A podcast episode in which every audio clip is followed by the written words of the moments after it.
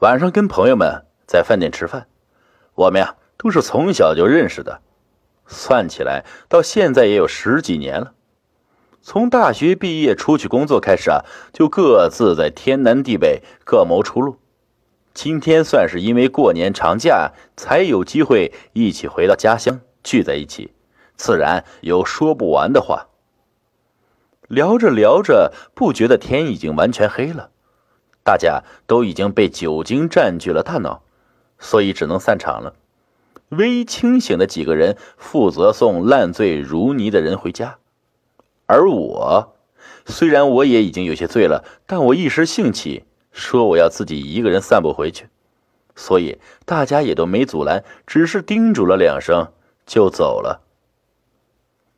我刚走出饭店大门就后悔了，因为我才看到天已经完全黑了，而且这里离我家还有那么远，这里也算是郊区啊，连个出租车也没拦到。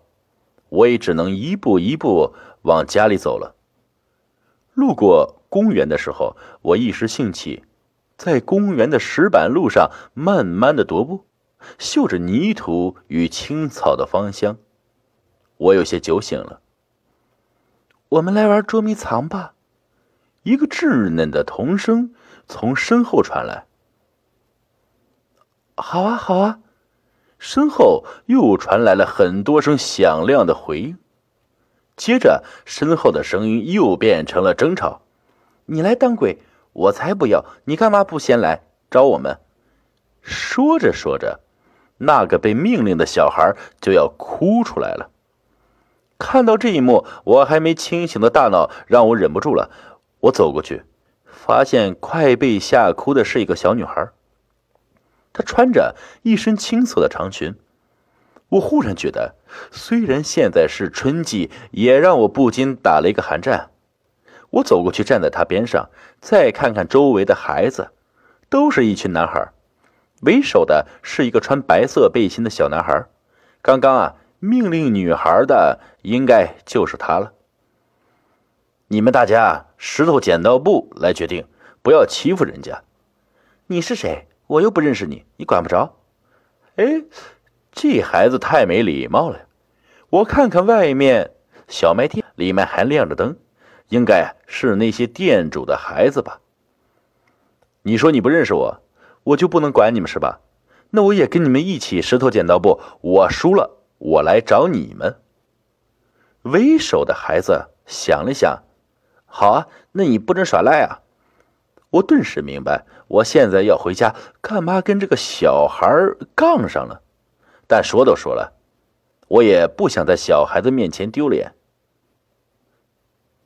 只能先跟他们玩一会儿。等下他们找我的时候，我就溜回家，让他们慢慢找。说做就做，我和一群孩子围在一起。石头剪刀布，石头剪刀布，他输了，他输了，他一个人出的剪刀。输的孩子是孩子里面最矮的一个，穿了件花衬衫，他显得有点委屈。规则呢？你们还没说规则呢。最后一个被找到的要给大家一人买一包干脆面。为首的孩子说：“这明显是针对我的呀。”他们可以等到最后再把我揪出来。现在的孩子真记仇啊，但无所谓，给他们买点东西也花不了多少钱，开心就好啊。你们赶紧藏好，我要数数了。说着，衬衫男孩跑向一棵树，用双手蒙住眼睛，大声的数了起来。我差点没反应过来呀，他居然想趁大家都还没反应过来就数数，然后抓住没藏好的人。我一个大人怎么可能被小孩子赢了？于是立马迈步朝着公园树林中走过去。不许赖皮呀！要数到十，快点藏！等等我，等等我，跟紧我，我来保护你！快点，快点！叽叽喳喳的嘈杂声从身后响起，忽然骚动声停止了。八、九、十，藏好了吗？藏好了，别出声，笨蛋！嘘，我真的很想笑，不只是笑他们，也是在笑自己。对于一个大孩子来说，藏着不让一群小孩子找到，哼，真的是太简单了。我来了，说着就听到了凉鞋发出啪嗒啪嗒的脚步声。很快，我就看见他指着树上大声叫，于是树上居然还真跳下来一个胖胖的孩子。我顿时觉得我不该看不起这些小孩啊，至少啊。跟趴在凳子底下的我比起来，我可爬不了树啊！就在我悠闲的躲着的时候，突然一个身影趴下来，吓了我一跳。原来是那个穿裙子的小女孩，他眼睛水汪汪的，似乎随时都要哭出来一样。叔叔，嗯，怎么了？我悄声问道，生怕别人听见了。那个叔叔，我找不到地方藏。他看着我，又要哭出来一样。快进来，快进来！我拍拍他，那个我怕跟你躲一起把你暴露了。他有点害怕的看着我，小声的说道：“怎么会呀？快进来！”我又拍拍他，于是他才慢慢爬进来，跟我一起躲在凳子下面。我想，这么黑的晚上躲这里应该没人看得到吧？我这时又慢慢松了口气。小女孩衣服上别了一朵栀子花。散发着一股清香，让我不禁有些沉醉。突然，一个黑乎乎的脑袋从凳子上倒挂下来，小女孩顿时尖叫了起来。我虽然也是心里一紧，但并没有像小女孩那样叫出来。找到你们了！原来啊，是被找到了。我也挺佩服这个脸圆圆的小男孩，居然找到我们了。我跟小女孩从下面爬出来，我这时才发现。公园中央已经站着几个孩子了，原来啊，都已经有那么多孩子被他抓住了。他们两个人是一起被抓住的，就是就是，怎么算呀？你先看看哪个人呢？那个白色背心的孩子头发话了，哈哈，原来啊，他早就被抓到了。看他那么拽的样子，哼！白色背心看见我有点想笑，似乎想起了什么。妞妞先被抓到的，就是妞妞。我愣了一下，忽然想明白了，原来我要当最后一个被抓到的，他们才有零食吃。我突然好佩服这个小孩，居然反应的比我还快。妞妞一脸又要哭的样子，但周围的孩子也跟着起哄，所以他有些吞吞吐吐的说：“那那我来抓你吧。”他似乎知道。大家想让我买干脆面，又不好意思开口的样子。好啊，你来吧。我拍拍他的肩，看他点了点头，我就立马又赶紧跑去躲了起来。他故意把倒数数得很慢，似乎想让我藏好。倒是一旁的小胖子不乐意了，他看我刚跑出去，就大喊：“他已经躲好了，你赶紧去找吧。”小女孩也只能听话的马上转身去找人了。幸好我跑得快，不然还真要让小女孩难堪了。她转过身就看到我，不抓我也不是，抓到她又不忍心。这次我可要换个地方藏了。我躲在一块石头后面，我看到离我五十米的一个小小的石头堆起来的石头，里面有一个小男孩，穿着一件短袖，戴着眼镜。他一会儿伸出头往外看看，他似乎……还没有发现我过来，躲在他附近。看来这里还是比较隐蔽了。我觉得那个孩子能给我想到藏在这一个地方，也算是挺聪明的。我好像是在夸自己。我瞄了外面一眼，挺安静的，似乎还没有被发现可能。啊！眼镜男孩忽然尖叫一声，我望过去，他和那个小女孩一起从石洞里走出来。原来是被找到了，但我也暗暗吃惊啊！那个小女孩居然找到了这么隐藏的地方。